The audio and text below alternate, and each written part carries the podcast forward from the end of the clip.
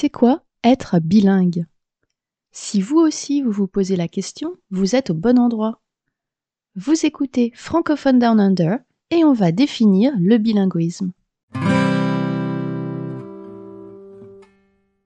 Bonjour, je suis Sophie, parisienne de naissance et melbournienne d'adoption. Maman d'un petit bilingue de 8 ans et prof de français indépendante, j'ai créé mon podcast Francophone Down Under pour aider d'autres parents comme moi à soutenir et encourager leurs enfants bilingues dans l'apprentissage du français.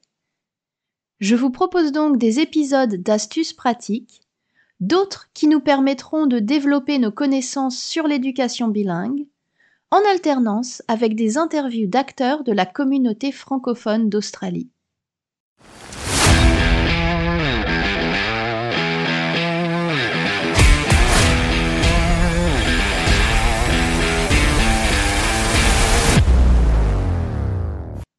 Bonjour et bienvenue dans l'épisode numéro 7 du podcast francophone Down Under.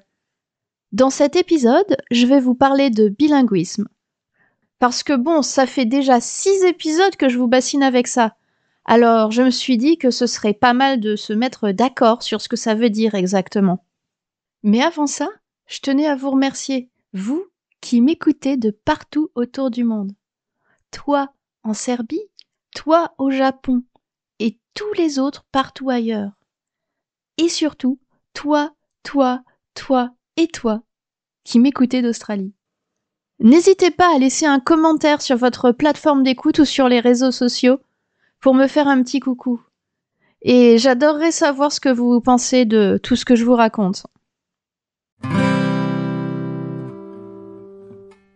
Quand je suis en France, souvent, les gens sont super curieux quand je dis que j'habite en Australie. Et une question qu'on me pose souvent, à part t'as déjà vu des kangourous, c'est Mais alors, t'es bilingue? Et je réponds oui. Et là, on me demande Mais t'as un accent? Et je dis oui. Et là, on me dit Mais t'es pas bilingue alors? Dans l'imaginaire collectif, en effet, quand on pense bilinguisme, on a souvent une image mentale d'une personne qui maîtrise parfaitement ces deux langues, de manière native ou presque et dans toutes les situations données. Et sans accent, bien sûr. Alors si c'est ça la définition du bilinguisme, eh bien je suis pas bilingue, ça c'est sûr. Mon fils, par contre, ça va? Il parle français comme il parle anglais, comme un enfant de 8 ans. Quand il était petit, il avait un petit accent français quand il parlait anglais. Et on disait toujours que c'était très mignon. Mais maintenant c'est passé. Donc lui, il est bilingue, non? Et bon, en même temps, il triche, il a commencé à la naissance. Mais son copain, alors, qui a un accent anglais quand il parle français, il est pas bilingue, lui? Eh bien, en fait, nous sommes tous les trois bilingues, comme environ 60% de la population mondiale. Et oui, à l'échelle de la planète, ce sont les personnes qui parlent une seule langue qui sont en minorité. Et ici en Australie, ce serait plus de 20% des Australiens qui parleraient une langue autre que l'anglais à la maison.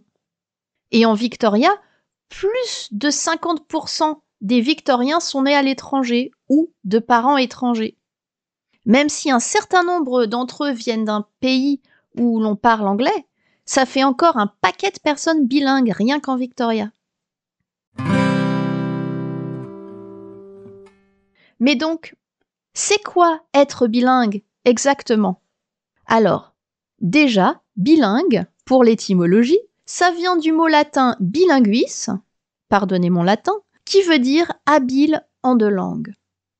Vous noterez que ça ne veut pas dire parfait en deux langues. Et comme dans beaucoup d'autres choses dans la vie, être bilingue, en fait, c'est un continuum. Être bilingue, d'après les sociolinguistes, c'est être capable d'utiliser deux langues différentes en fonction de ses besoins dans des contextes de la vie quotidienne variés. Vous voyez, pas d'allusion à la perfection ou à la capacité de s'exprimer comme un natif.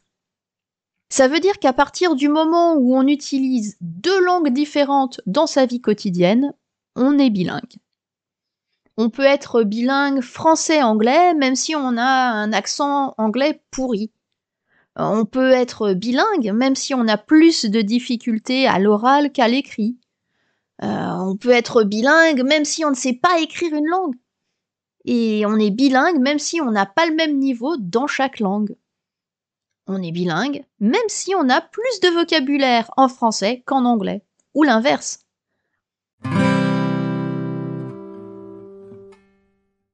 Je vais vous donner un exemple.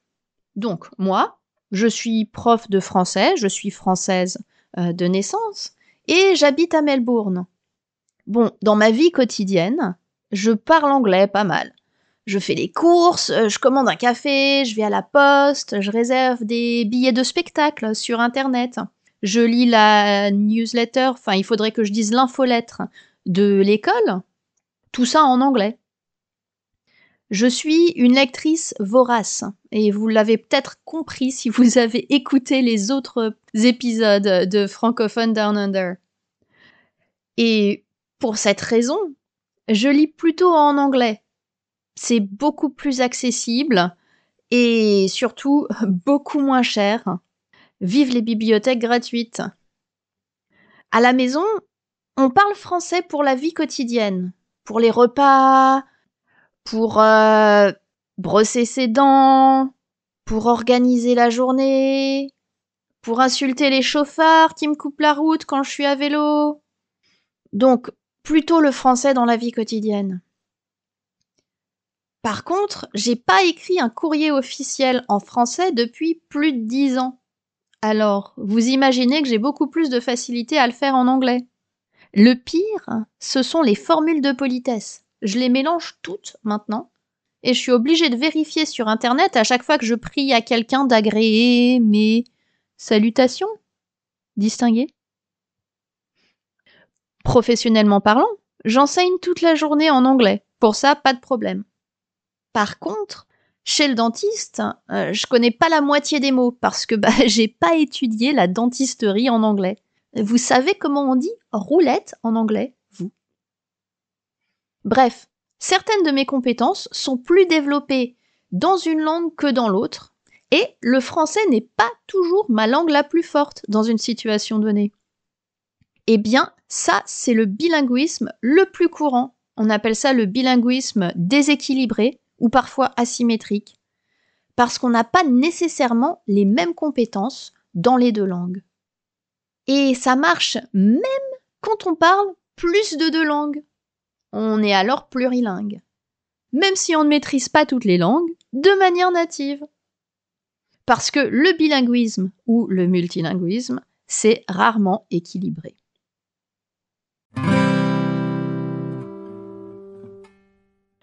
Et pour nos petits bilingues alors? Bon, pour revenir à mon fils, même s'il a commencé son parcours de bilingue à la naissance, et bien qu'il aille dans une école bilingue français-anglais, son bilinguisme n'est pas non plus parfaitement équilibré. Par exemple, sa langue de jeu, c'est l'anglais, pas le français. Parce que c'est la langue avec laquelle il a majoritairement appris à jouer avec d'autres enfants quand il était plus jeune. Et vous savez quoi? C'est pas grave. Et si votre petit bilingue vous comprend, mais vous répond en anglais Eh bien, c'est pas grave non plus. Et s'il ne sait pas lire en français, Toujours pas grave. Tout ça, ça s'apprend, ça se travaille. Et l'essentiel, c'est d'y prendre plaisir pour garder l'envie de continuer à apprendre et à parler. C'est ce qu'on a fait pendant les dernières vacances scolaires, durant l'atelier Imagine Action, avec Jérôme de Speak in French. Avec quatre petits bilingues, on a travaillé sur l'expression orale et la lecture, l'air de rien. On a écrit une histoire de science-fiction ensemble. Les enfants ont tous voulu donner leur avis en français pour décrire les personnages principaux. On a bien rigolé. Je vous mets le lien du résultat final dans la description de l'épisode si vous voulez aller jeter un coup d'œil. Dans tous les cas, notre petit bilingue qui a du mal à lire en français ou qui préfère répondre en anglais. Ça ne fait pas de lui un enfant pas bilingue. Et tous les bénéfices de grandir bilingue, il les obtient quand même. Parce qu'être bilingue, c'est un continuum en évolution constante. Mais quand on devient bilingue, ça nous change pour toujours.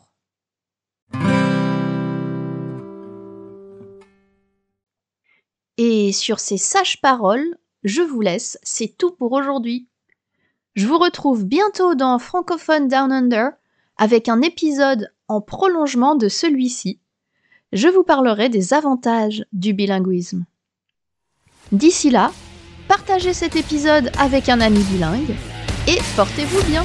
Je vous souhaite une excellente fin de journée.